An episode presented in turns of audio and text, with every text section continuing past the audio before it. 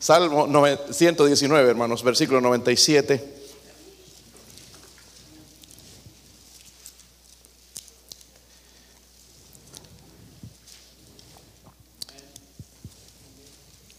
Vamos a leer hasta el 100 nada más, hermanos, y yo leo el 97, ustedes el 98, y todos juntos leemos en el 100, el versículo 100, ¿ok? Oh, cuánto amo yo tu ley, todo el día ella es mi meditación.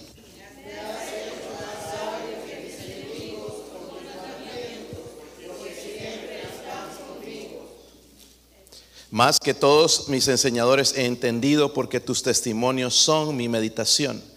Más que los viejos he entendido porque he guardado tus mandamientos. Padre, ayude, Señor, a su siervo, Señor, a enseñar su palabra, Dios mío, a, Señor, a que quede, Señor, marcada, Señor, grabada en nuestro corazón, Señor, no solamente en nuestra mente, Dios mío, ayúdenos hoy a poner la atención, Padre, por favor. Eh, ayúdenos, Señor, a mantener nuestra atención, Señor, puesta en su palabra, en la predicación, en la enseñanza. Oro, Padre, si hay alguien sin Cristo aquí, Señor, o alguien que nos escucha, Señor, que a través de su palabra, Señor, y la convicción del Espíritu Santo pueda ser salvo o salva, Señor. Oramos por su presencia en el nombre de Jesucristo. Amén. Amén, hermanos. Estamos hablando de este tema de, de a veces pensamos que el ser cristiano es ya una vida de perfección, pero no es. Estamos en construcción y ese es el título de esta estudios, hermanos, el volver, ¿verdad? Eh, lo que quiero, hermanos, es que crezcamos espiritualmente. Algunos estamos, eh, me he dado cuenta, hermanos, estamos años en la iglesia, nunca crecemos espiritualmente, algo está pasando. Entonces, eh, tenemos que ir a veces al fundamento y esto es parte del fundamento. So, en, esta, en esta noche, hermanos, si el Señor permite, vamos a hablar de este tema, la Biblia, ¿ok? La Biblia. Hay seis principios bíblicos, hermanos, para el crecimiento espiritual. Esto no es dogma de la iglesia bautista, esto no es, eh, es, es, algo, son claves bíblicas. Es lo que la Biblia dice, cómo una persona va a crecer espiritualmente. Número uno, conocimiento creciente de la palabra de Dios. Digo creciente porque algunos nos estancamos, la salvación y punto. Pero ya no hemos, no hemos ido más allá. Eh, uno de los problemas incluso estamos teniendo desde el púlpito, hermanos, nada más predicar en la iglesia, separación, separación, separación, separación, y no estamos enseñando apologética, por ejemplo, a nuestros jóvenes, y por eso se van de la, de la iglesia, y, eso es lo que voy a predicar el, día domingo, eh, así que vengan, inviten, por favor, necesitamos cambiar y enseñar toda la palabra de Dios. Tenemos que estudiar nosotros toda la palabra de Dios, no solamente lo que nos gusta. Ay, los salmos son rápidos y eso los leo, sino para no sentirme culpable, ¿verdad? Y voy a la carrera y me leo un salmo y ya, nada más eso, hermanos. Toda la escritura es inspirada por Dios. Todo debería, eh, eh, debería pasar por toda la Biblia, de perdido una vez al año, hermanos, leer toda la Biblia. Número dos, una vida de oración consistente. El problema, hermanos, con nosotros es que no oramos. Y si oramos, oramos mal no sabemos orar. Que Dios nos ayude, hermanos. Este es el problema porque nos enfriamos. ¿Entiende? Por la falta de oración. Y ahí tenemos que estar cada vez que se nos diga algo, hermanos, que venir el domingo a que me prediquen para otra vez ya sentirme bien, hacer una decisión. Pero la oración, hermanos, es lo que me mantiene. La oración constante, hablar con Dios. Número tres, la comunión diaria con Dios. Todos los días. Todos los días, ¿verdad, hermanos? Todos los días, así como comemos comunión diaria con Dios. Número cuatro, desarrollar, mantener el compañerismo cristiano. Algunos de nosotros, hermanos, nos gustaba andar con la ganga, ¿verdad? Los ladrones, aquellos borrachos, pero ahora que conocemos al Señor, hermanos, deberíamos con el pueblo de Dios, pasar tiempo con el pueblo de Dios, aprender de ellos, ¿verdad?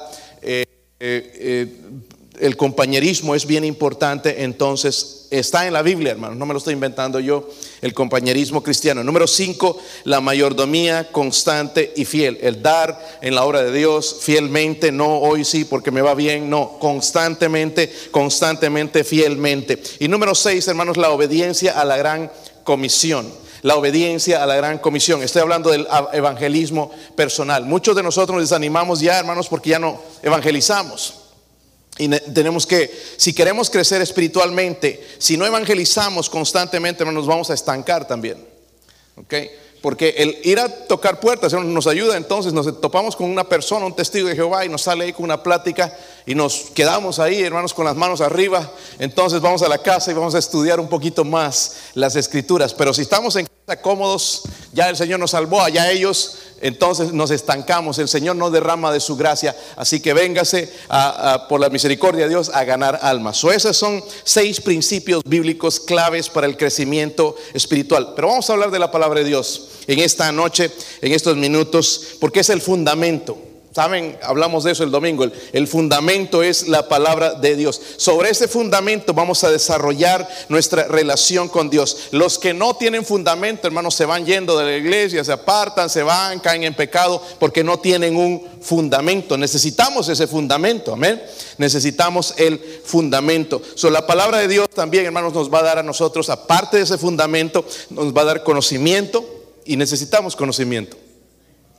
¿Verdad? Conocimiento en aconsejar, hermanos, y tantas cosas que se presentan. Necesitamos conocimiento, necesitamos sabiduría, necesitamos luz para guiar nuestra vida y también para guiar la vida de, otros, para ayudar a otros a andar en el andar espiritual. También, hermanos, ¿sabe lo que hace la palabra de Dios? Nos protege los ataques del enemigo. Nuestros enemigos, los que vimos las semanas pasadas, recuerdan la carne, el mundo, ¿verdad? Y el diablo que vimos al, último, entonces son nuestros enemigos. Si no, ¿cómo podemos enfrentarlos? Si no conocemos la palabra de Dios. ¿Ok? Ahora, en el pasaje que leímos, hermanos, en el Salmo 119, versículo 97, hay tres aplicaciones, creo que vimos en nuestro estudio de la, de, los, del Salmo 119 tres aplicaciones de, los, de, la, de, la, palabra de Dios que nos van a traer beneficios a nosotros. En el versículo 97 y 98 decía ahí, oh cuánto amo yo tu ley, todo el día ella es mi meditación. Versículo 98, me has hecho más sabio que mis enemigos con tus mandamientos, habla también de la memorización, ¿verdad? Me hace más sabio que mis enemigos cuando memorizo la palabra de Dios. ¿Se ha preguntado cuántos versículos sabe de memoria? Pastor, me sé Juan 3:16. Qué pena, hermanos. O digo, está bien, pero yo debería saber por lo menos unos 20 versículos de memoria. Cada vez, hermanos, que les piden aquí en la escuela dominical, memorícelos es una oportunidad. No sean flojos, hermanos. Es que no se me queda. Ah, estrene el cerebro. Sáquelo del empaque, hermanos, y ya va a funcionar. Y van a ver que tiene la capacidad de memorizar. ¿Cómo se memoriza el menú allá, verdad, en el restaurante? Se lo sabe de memoria todo, ni sin ver, ya no sabemos, hermanos, todo lo que hay que hacer en el trabajo y no podemos memorizar unos cuantos versículos. ¿Saben, hermanos, los judíos se memorizaban los salmos completos? Eran su cancionero. Nosotros tenemos que ver en la pantalla. Cánticos cortitos, pero ellos se memorizaban, imagínense memorizar el Salmo 119. Yo me, pidieron eh, memorizar el, todo el Hechos 24 y wow, cuando lo tuve en la clase de oratoria para decirlo y, se me olvidaba todo y, y, en la manera en que tienes que decirlo, me pregunto cómo esta gente, cómo desarrolló su mente y la capacidad de poder memorizar. So, la memorización me hace más sabio que mis enemigos. A veces no andamos la Biblia, hermanos. ¿Se han dado cuenta? Y nos sale alguien con algo y no sabemos qué decirle, porque no tenemos la palabra de Dios aquí. Si supiésemos, hermanos, la citamos, ¿verdad? Y no que lo que pienso, y no que yo creo esto, y nos ponemos a discutir, hermanos, sin ningún fundamento. Pero cuando conocemos la palabra de Dios, la Biblia dice así, la escritura dice así, no yo, es, Dios a través de la palabra, de, a través de su palabra. Miren el versículo 99, dice, más que todos mis enseñadores he entendido. primero hablaba también allá en el versículo que leímos de la meditación, ¿verdad? La meditación me da más entendimiento que mis maestros. Primero que mis enemigos, pero que mis maestros. Imagínense, tenemos maestros, pero la meditación, la meditación me va a ayudar a o me da entendimiento más que mis maestros. La meditación es más que leer. ¿Ok? Y la idea es, hermanos, por ejemplo, la, vaca, ¿sabían que tiene dos estómagos? ¿Sabían eso o no? No sabían, hermanos, mentirosos. ¿verdad? Y, ahí pasan al primer estómago primero en la mañana. No, todo el día están comiendo, como nosotros, ¿verdad? Todo el día. No sé, creo que tenemos dos estómagos, algunos de nosotros. Y ahí comiendo, comiendo. Y en la noche se van a acostar y lo devuelven al primer eh, estómago. Y después pasa al otro, ¿verdad? Y después pasa así. Y así está pasando. Lo mismo quiere Dios cuando leemos algo, pase a nuestra mente, lo meditemos, lo pensemos. ¿Qué quiso decir Dios con eso? ¿Qué, qué me está hablando Dios a mí? No a fulano, sino qué es lo que Dios me está diciendo. Y por último, hermanos, lo que es el problema más grande. Miren el versículo 100 más que los viejos, dice, eh, pero esto es importante porque he guardado tus mandamientos. Eso me habla de obediencia. Amén. Eso sí, la memorización es buena, meditación, pero luego la obediencia. Díganlo conmigo, la obediencia. la obediencia me hace entender más mucho más que los ancianos que ya conocen más en la vida porque han vivido mucho más años. Pero la obediencia a Dios me hace más entender más que los ancianos. Ahora, hermanos, como bautistas, creemos la palabra de Dios, ¿verdad? Alguna vez tenemos que estudiar de esto, los distintivos bautistas, que ya nos olvidamos de ellos, la autonomía de la iglesia y todas estas cosas. Pero lo más importante, hermanos, que nuestra base y autoridad es la Biblia. No tenemos dogmas aquí que los bautistas enseñan así. No, nuestra base de autoridad es la Biblia. Si no está aquí, mejor no lo usemos. No tenemos dogmas hechas en concilios o reuniones. Nuestra base, nuestra autoridad es la Biblia. Nosotros creemos que la Biblia es infalible, sin error, ¿verdad? Creemos eso o, o ya cambiaron de pensar. Creemos, hermanos, que la Biblia es inspirada por Dios, ¿verdad? Es por hombres, pero hombres inspirados por el Espíritu Santo. Creemos que la Biblia es nuestra autoridad de fe, no el mundo, no mi patrón, no la situación, no el gobierno, sino la Biblia. Amén, espero que sí, ¿verdad? Es nuestra autoridad de fe. Nosotros afirmamos, hermanos, la creencia plenaria verbal, es decir, que cada versículo, porque hay algunos que dicen que la Biblia contiene la palabra de Dios, nosotros creemos con todo el corazón que es la palabra de Dios. Si nada más contiene, entonces partes son inspiradas, partes no. ¿Y cómo voy a saber qué parte es inspirada y qué parte no? Toda la Biblia es inspirada por Dios. Y creemos eso, hermanos, y ¿sabe qué? Entonces, la palabra de Dios nunca cambia. Amén. Eso es bien importante. Ahora, tienen ustedes sus hojitas, ¿verdad? Vamos a ir, hermanos, yo espero que anoten, tomen notas. Le va a servir esto en algún momento. Quizá usted un día va a ver una iglesia, va a tener parte de un discipulado eh, para ayudar a su gente. Segunda de Timoteo 3:16 nos habla del origen, dónde vienen las escrituras.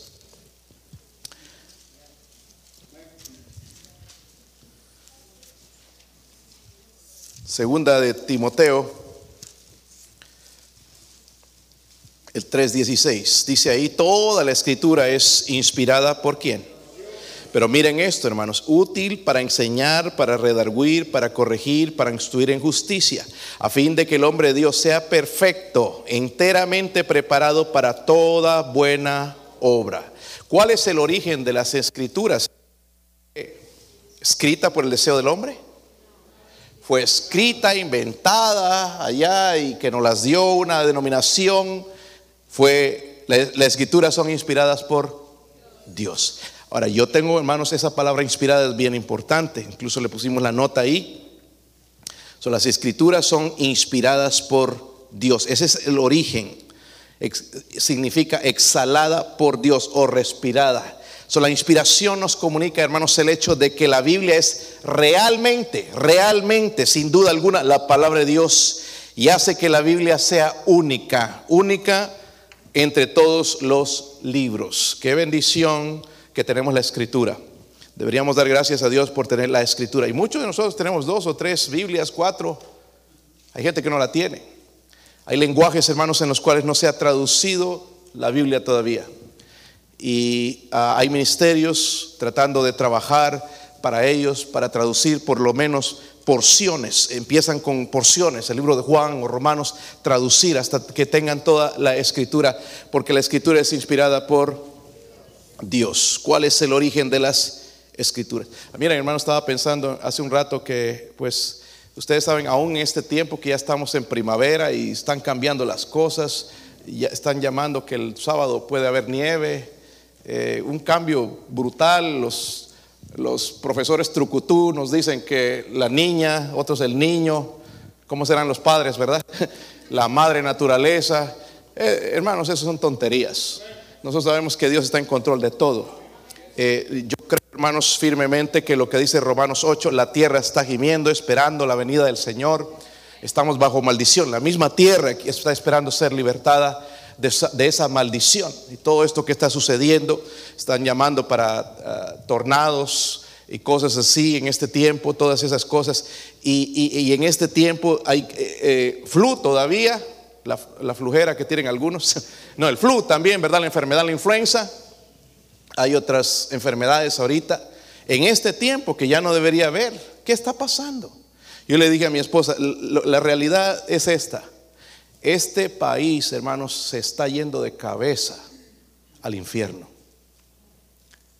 La perversión, este presidente eh, aprobando la transexualidad entre niños, jóvenes, aprobando como leyes. ¿Cómo no nos van a venir todas estas cosas? Estamos viviendo el juicio de Dios, hermanos. Amén. Deberíamos decir nosotros no a eso y predicar la palabra de Dios, enseñarla, no criticar a esta gente, hermanos, que está metida en estos pecados, sino tratar de rescatarlas de esa vida, ayudarlos, mostrarles que Cristo los ama. Y todo lo que estamos pasando, hermanos, porque este país ya no cree en la palabra de Dios. Espero que usted sí siga creyendo que la Biblia es la palabra de Dios. Miren, segunda de Pedro también es importante ese versículo, segunda de Pedro, el capítulo 1, el versículo 21, es algo importante también cuando te preguntan si la Biblia fue la Biblia fue escrita por hombres, van a decirte algunos, pero mira lo que dice aquí. Segunda de Pedro ¿Sí lo tienen? Versículo 21. Porque nunca la profecía fue traída por qué. He escuchado una denominación decir públicamente que ellos nos dieron la Biblia. Eso no es cierto. Dios nos dio la Biblia. Porque cuando dicen ellos eso, entonces la pueden cambiar como quieran. ¿Entienden? Pero si Dios la dio, no se puede cambiar nada. Porque habla del que añade recibe una maldición o el que quita recibe una maldición.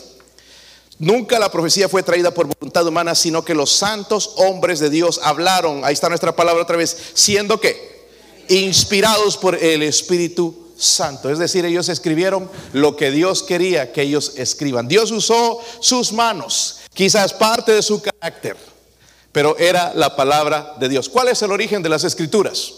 Es inspirada por, es inspirada por no es idea de Pablo, de Pedro, no es idea de los profetas, es la palabra de Dios, es inspirada por Dios. Miren en Primera de Tesalonicenses capítulo 2, Primera de Tesalonicenses.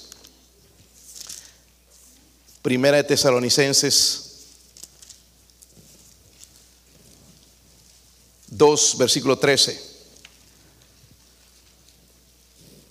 ¿Están ahí, hermanos? ¿Cómo se debería considerar a las escrituras?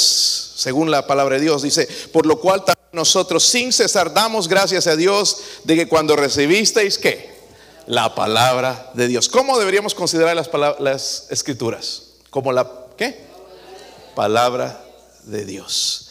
No palabra de hombres, palabra de Dios, como la palabra de Dios.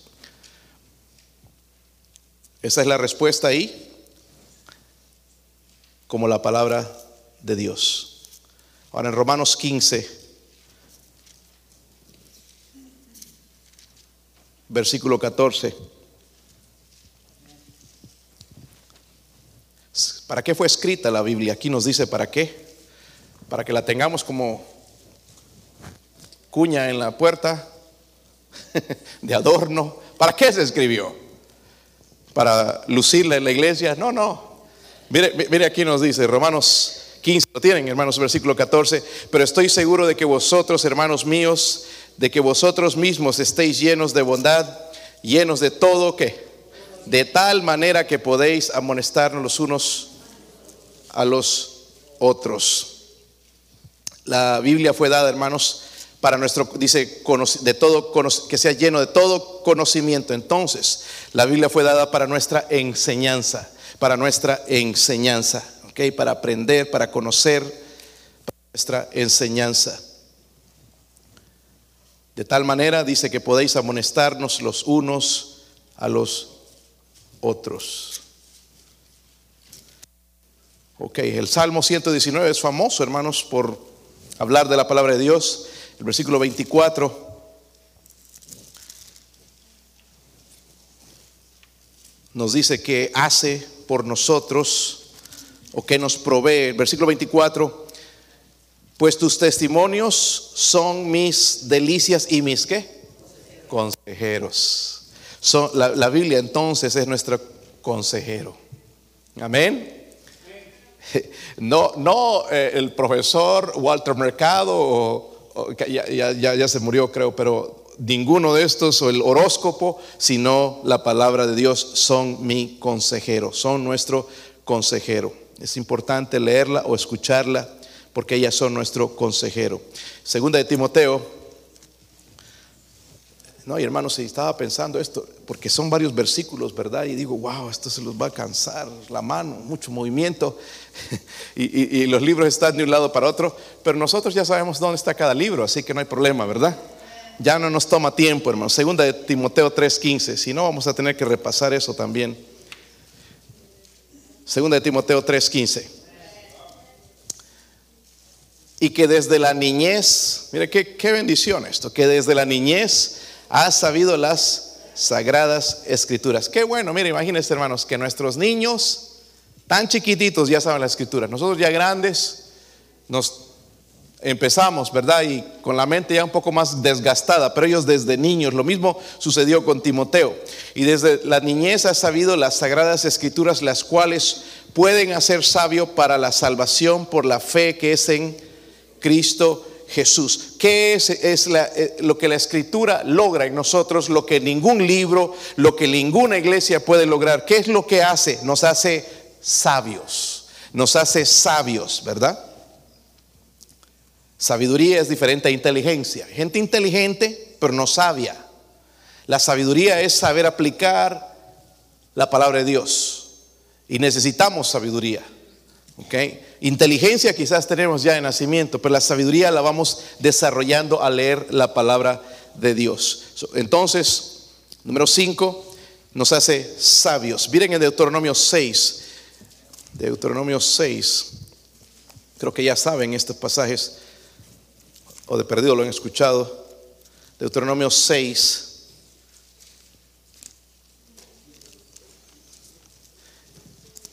En esta clase incluso, hermanos, vamos a ver algunas maneras de estudiar la Biblia que quizás le va a ayudar a usted, le va en su devocional. Deuteronomio 6, versículo 6.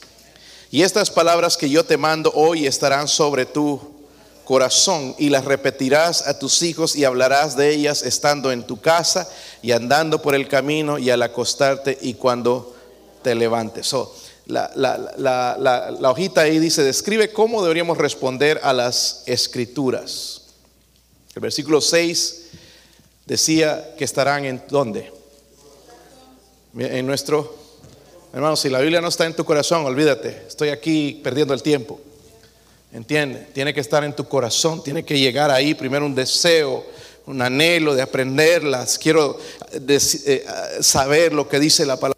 Debería estar en nuestro corazón y número dos, tengo que hacer con ella esto, enseñar y hablar acerca de ella. Enseñar y hablar acerca de ella. Sí lo tienen, hermanos. Primera de Pedro, vamos a ver. Primera de Pedro también.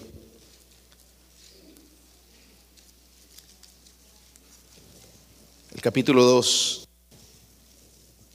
¿Qué papel juega la escritura en nuestro crecimiento espiritual? ¿Será importante, no importante? La dejo nomás para cuando quiera, cuando tenga ánimo. Miren el papel que juega, es bien importante. Primera de Pedro 2, 1 y 2. Desechando pues toda malicia, todo engaño, hipocresía, envidias y todas las detracciones. Miren esto, es importante. Desead como niños recién nacidos la leche espiritual no adulterada para que por ella crezcáis para... Cuando habla de la leche espiritual, hermano, no es leche nido, Mayfield, o la leche de Ingalls, eh, Weigels, es la leche espiritual, es la palabra de Dios. Y dice, desead como niños recién, ¿qué? Ah, hermanos, un niño recién nacido, ¿qué desea? ¿Un steak? ¿Camarones? Una leche, su leche, ¿verdad? no le dan la leche y olvídense, nadie duerme en la casa. La leche espiritual no adulterada para que por ella, dice, crezcáis para ¿Cuál es, qué importante es, hermanos? Promueve el crecimiento en gracia. Esa es la respuesta, promueve el crecimiento en gracia. Ese es el papel que juega en nuestro crecimiento espiritual, promueve el crecimiento en gracia. Dios va a derramar su gracia cuando nosotros dedicamos tiempo a la palabra de Dios.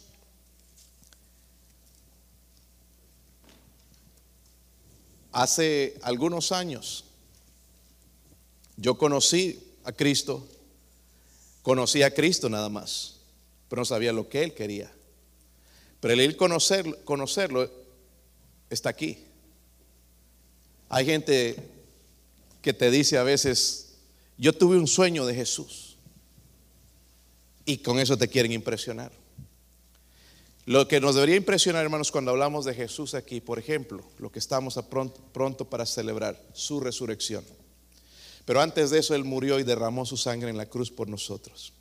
Él murió en una cruz, hermanos, fue crucificado, fue clavado, fue lanceado por nosotros.